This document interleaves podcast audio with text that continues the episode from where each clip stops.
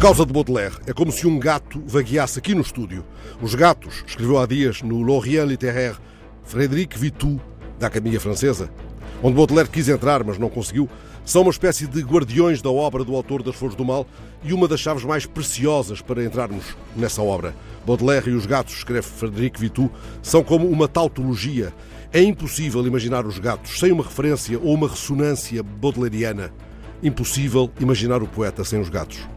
Os gatos invisíveis que andam aqui pelo estúdio são boémios, são snobs, são dandies. Pedem que os acariciemos como se afagássemos um tigre, corajosamente. São primos longínquos dos gatos do fialho.